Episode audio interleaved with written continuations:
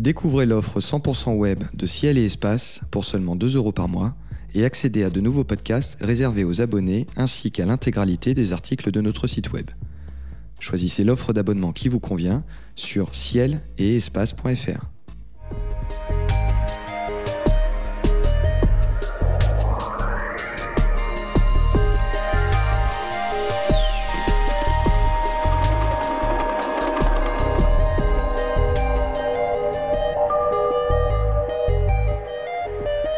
Bonjour et bienvenue sur les podcasts de Ciel et Espace. Vous nous posez régulièrement la question comment devient-on astronome? Quelles sont les études à faire? Quels ont été les parcours des astrophysiciens aujourd'hui en activité? Et quelles sont les différentes façons d'assouvir sa passion pour les étoiles en dehors des laboratoires et des observatoires professionnels? Pour répondre à cette question, nous sommes allés à la rencontre de ces jeunes chercheurs, enseignants, ingénieurs, entrepreneurs ou médiateurs scientifiques qui ont ou qui sont en train d'achever leur formation supérieure. Qu'ont-ils appris de plus précieux pendant ces années? Quels sont leurs projets? Quelle place les étoiles occupent-elles dans leur quotidien? Aujourd'hui, rencontre avec Adrien Broquet qui prépare une thèse consacrée à la structure interne de Mars au laboratoire Lagrange de l'Observatoire de la Côte d'Azur. Nous l'avons interviewé sur les chemins qui serpentent entre les coupoles au-dessus de Nice. Adrien Broquet, bonjour. Bonjour. Alors nous sommes ici euh, à l'Observatoire de Nice euh, sur la terrasse du pavillon Henri Chrétien qui domine euh, la ville et la baie des Anges est un, endroit absolument splendide. vous êtes actuellement en thèse sur une thèse qui est consacrée à la lithosphère de Mars au laboratoire Lagrange. Le laboratoire Lagrange, je crois que c'est un, un, gros laboratoire de l'Observatoire de Nice qui rassemble une centaine de chercheurs. vous êtes arrivé ici en quelle année? Alors je suis arrivé ici en 2017, euh, début d'année 2017, pour effectuer euh, mon stage de master. Euh, master que j'ai effectué à Paris, à l'Institut de physique du globe de Paris. Et le directeur de recherche dont les travaux m'intéressaient particulièrement à Paris a été muté à Nice, a eu une mutation avec le CNRS et est passé du, du, directeur d'un laboratoire à Paris à euh, un chercheur euh, à Nice et donc il m'a dit si tu veux faire euh, ton stage de master avec moi et puis après pourquoi pas une thèse, suis-moi suis à Nice. Donc j'ai trouvé que c'était une bonne opportunité de, me déplacer un petit peu de, la région parisienne et de découvrir la beauté du sud de la France. D'accord, donc vous êtes un petit peu arrivé euh, dans, dans les bagages. Euh, si on est euh, venu vous voir aujourd'hui, c'est pour plusieurs raisons. D'abord le, sujet de votre thèse qui est, qui est passionnant, vous nous en direz un peu plus tout à l'heure, mais aussi parce que vous faites partie de cette nouvelle génération de, de jeunes chercheurs qui, qui, qui, vous impliquez réellement dans la vulgarisation scientifique, dans le partage des connaissances. Et vous avez été notamment troisième de la finale azuréenne du concours Ma thèse en 180 secondes. Expliquez-nous un petit peu le principe de ce concours. Alors le principe de ce concours c'est très simple, c'est expliquer euh, son projet de, thèse et les quelques résultats euh, si on en a, le plus clairement et le plus brièvement possible en 180 secondes. Voilà, essayer de faire vraiment 180 euh, secondes de présentation de son sujet, de sa discipline, tout en restant abordable pour le grand public. Donc c'est devant, devant un public qui est qui, se trouve où? Enfin, ça se passe dans votre laboratoire, à l'extérieur? Alors, le principe du concours, c'était euh, de faire une finale à Nice, au Théâtre National de Nice, devant un public euh, euh, assez hétéroclite, de personnes de, l'université, mais aussi de, d'invités ou même de, personnes non initiées à la géophysique ou à l'astrophysique ou n'importe quelle autre science euh, qui se sont juste inscrits euh, sur le site euh, intéressés par l'événement. Donc une espèce de one-man show quand même, parce que euh, euh si je compte bien, 180 secondes, ça fait donc 3, 3 minutes, c'est extrêmement court pour, euh, pour résumer un sujet de thèse, surtout quand on n'est pas à la fin de sa thèse, c'est-à-dire que vous êtes à un moment où le sujet est encore un peu nébuleux, il faut vous expliquer ce que vous êtes en train de faire. pourquoi vous êtes lancé dans cette aventure qui est quand même un grand défi? Le Théâtre National de Nice, devant des gens que vous ne connaissez pas, qu'est-ce qui vous a motivé?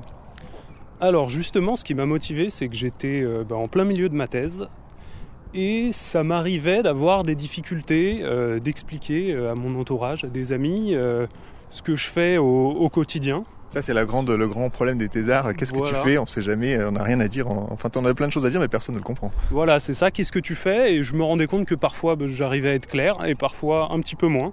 Et donc, je me suis dit, pourquoi pas essayer euh, ce concours, essayer euh, voilà, de vraiment se pencher sur cette approche de, vulgarisation et de, euh, et de, résumé de, son projet de thèse. Et, et voilà, c'est un petit peu ce qui m'a poussé à, à faire ce concours. Euh, voilà, vraiment me, pencher euh, sur le problème de la vulgarisation et de la, la, simplification et le, résumé de, mon sujet de thèse. Donc en fait, c'était euh, l'envie de partager enfin ce qui vous passionnait au quotidien. Exactement. Et de partager au grand public, parce que bien sûr, avoir une finale au théâtre de Nice, je pense que c'est une opportunité exceptionnel. Ce, sera peut-être euh, une des rares fois où euh, j'aurai l'occasion de présenter euh, mon travail devant un, devant, devant un grand public. Il y avait près de 300 personnes dans le public. Et surtout de personnes non initiées à la géophysique, qui connaissent peut-être même pas du tout les sciences de l'univers, parce que la finale en fait regroupait un certain nombre de disciplines littéraires, médecine, mathématiques, astrophysique. Donc les gens en fait étaient juste venus euh, voir des doctorants présenter leur sujet de thèse. Alors j'imagine qu'on se, on se lance pas comme ça euh, sans, sans, préparation. Euh, comment vous vous êtes préparé pour ce, pour ce concours? Alors à Nice, nous étions suivis par trois personnes. donc il y avait Hugo Bellagamba, qui est un écrivain euh, de, littérature de science-fiction principalement et qui est aussi euh, prof de lettres euh, et de droit à l'université de Nice. Il y avait Franck Reynaud qui est un coach de, de, prise de parole en public et qui travaille aussi avec l'université. Et puis il y avait Laurie euh, son nom de famille m'échappe, mais qui elle est euh, journaliste de vulgarisation euh, scientifique qui travaille pour, pour l'université. Donc ces trois coachs nous ont formés, nous ont aidés dans l'écriture de notre texte et également dans la façon de, le présenter pendant une, vingtaine d'heures. On avait une vingtaine d'heures de formation pour se préparer à cette finale au théâtre de Nice. Donc une préparation réellement sérieuse. Alors là, ça fait quand même plusieurs minutes qu'on en parle de, cette, de, cette, de ce concours ma thèse en 180 secondes et on ne sait toujours pas exactement ce qu'est le sujet de votre thèse. Alors Adrien Broquet, est-ce que vous pouvez nous faire, euh, peut-être pas en 180 secondes, mais en tout cas nous résumer euh, vos travaux de recherche? Alors mes travaux de recherche s'intéressent euh, à la planète Mars et principalement j'essaye d'estimer la façon, de contraindre la façon dont Mars s'est refroidi dans le temps depuis sa formation, donc euh, à l'époque où elle était euh, encore une boule de magma euh, en fusion qui s'est ensuite différenciée, comme on dit en géophysique. Donc les éléments lourds vont couler littéralement au centre de la planète, et puis cette planète va progressivement se stratifier en se refroidissant. Et donc l'objectif de ma thèse, c'est de comprendre voilà, vraiment à ces stades très précoces de la formation de la planète, à quelle température était la planète, et puis comment cette température a diminuer euh, dans le temps jusqu'à nos jours.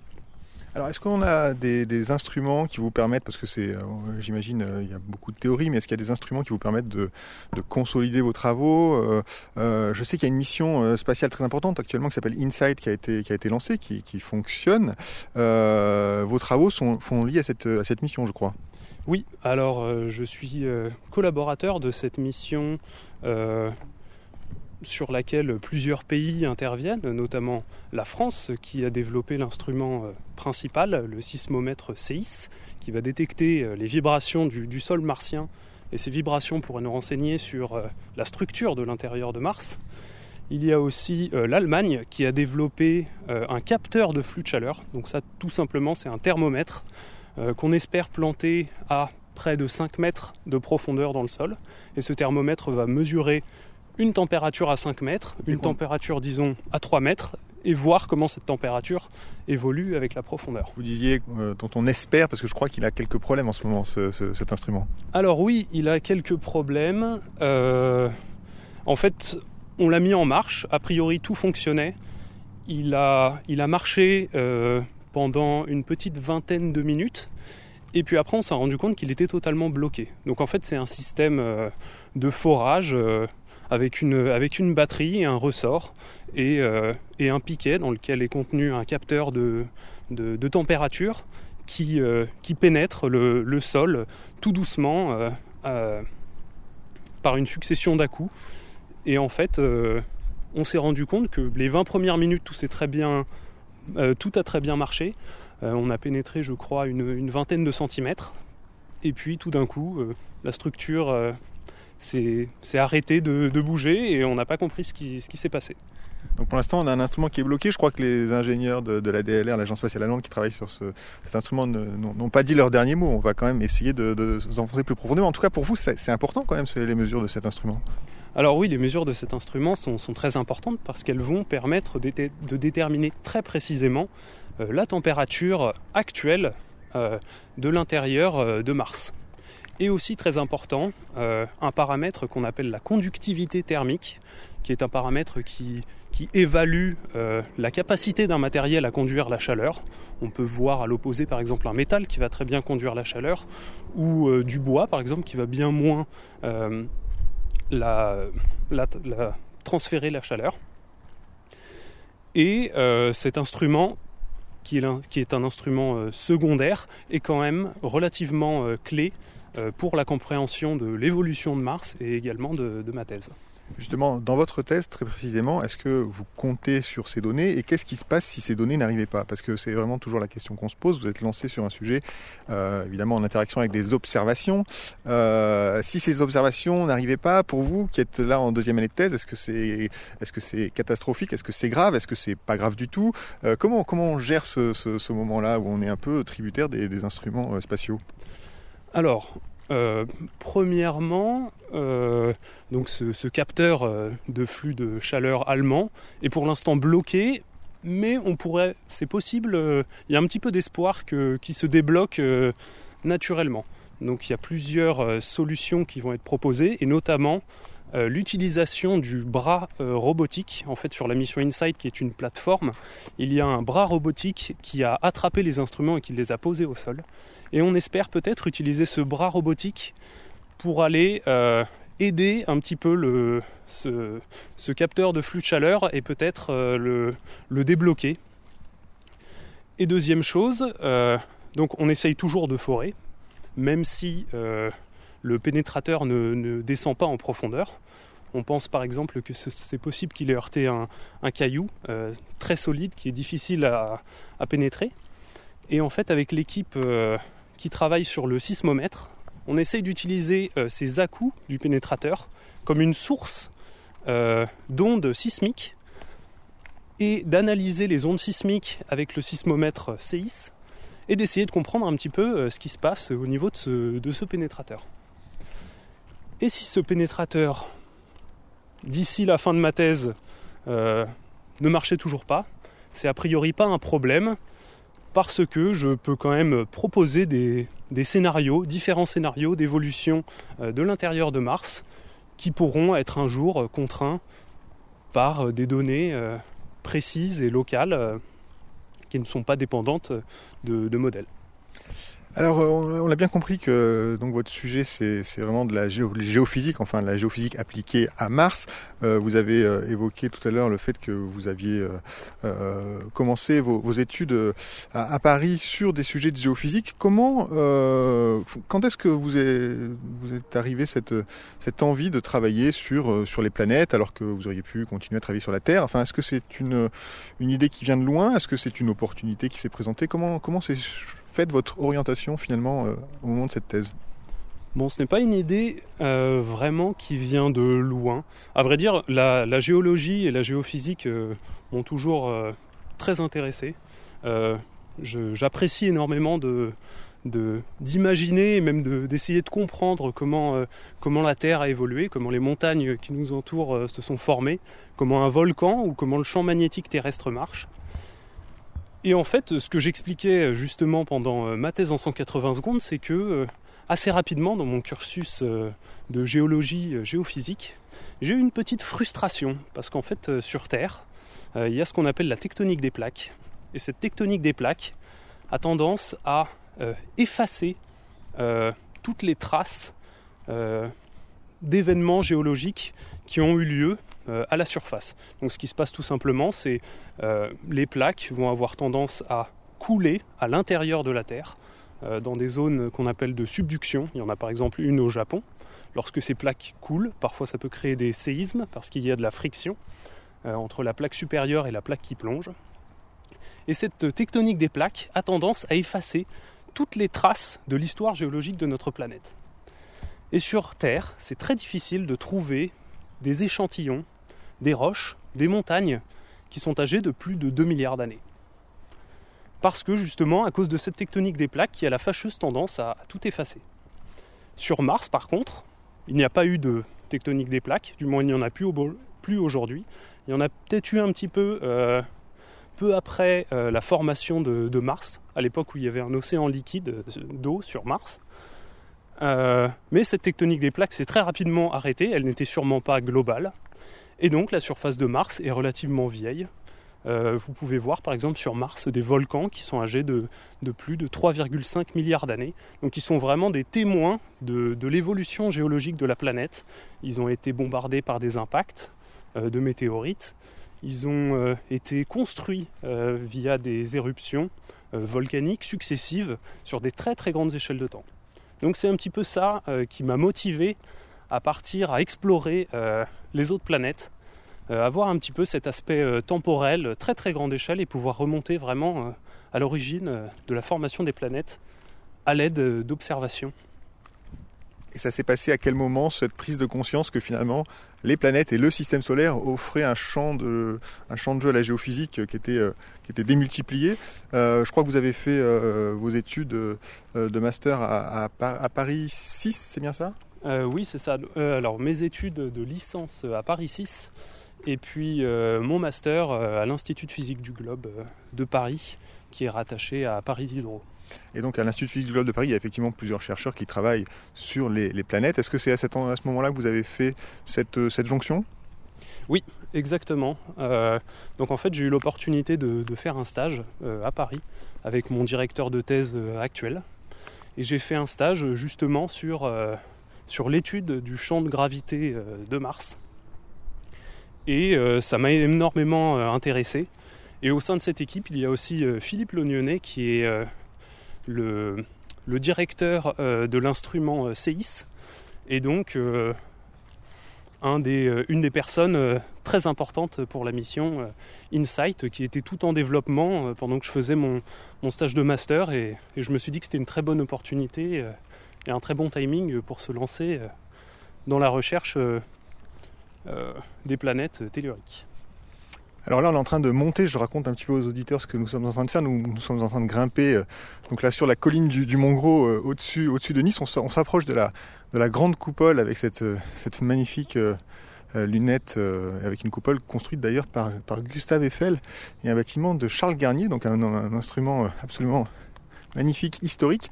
Ça grimpe un peu, on est un petit peu essoufflé parce que c'est pas non plus Mont Blanc, mais en tout cas parler et marcher en même temps, c'est pas toujours euh, facile.